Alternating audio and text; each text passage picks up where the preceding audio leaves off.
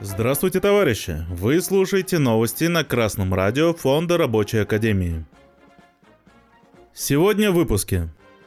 Закредитованность населения выросла вместе с доходами банков. Центробанк повысил диапазон ключевой ставки. За год выросли доходы в банковской сфере, сообщает газета «Коммерсант». Общая прибыль банков за январь этого года оказалась в полтора раза больше, чем за январь прошлого года. Рост прибыли банков происходит на фоне увеличения закредитованности населения. Все больше кредитов выдается гражданам, которые уже тратят в месяц на обслуживание долгов больше 80% своего дохода. РБК сообщает, что за октябрь-декабрь прошлого года таким заемщикам было выдано 44% от всех ипотечных кредитов. При этом за июль-август таких кредитов было еще 36%, а за октябрь-декабрь позапрошлого года 31%. Центробанк выразил обеспокоенность повышением рисков и принял меры в отношении ипотечных кредитов. С 1 мая он обязал банки применять надбавки в зависимости от величины первоначального взноса и долговой нагрузки. Надбавка начисляется тем больше, чем меньше первоначальный взнос и больше долги. Отметим, что дороговизна кредитов не устраняет для населения нужды в собственном жилье. Поэтому принятые меры и приводят лишь к тому, что нагрузка возрастает на самые малоимущие слои населения, а банки получают дополнительный доход. По сообщению ТАСС, Глава Банка России Эльвира Набиулина заявила, что в этом году уменьшилась вероятность снижения ключевой ставки.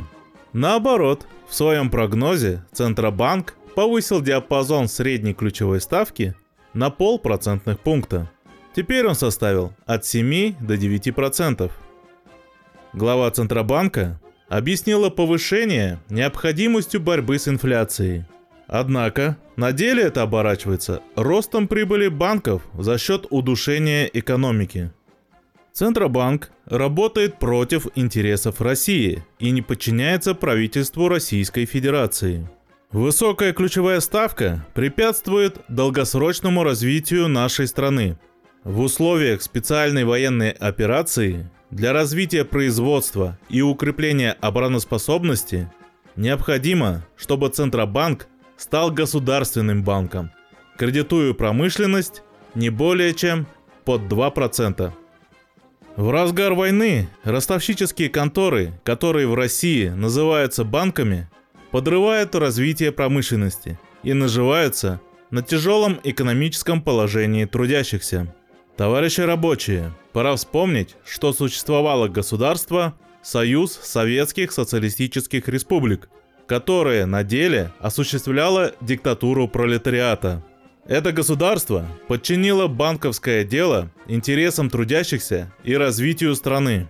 Каждый новый день капиталистических войн и кризисов только подтверждает необходимость восстановления советской власти как организационной формы диктатуры пролетариата.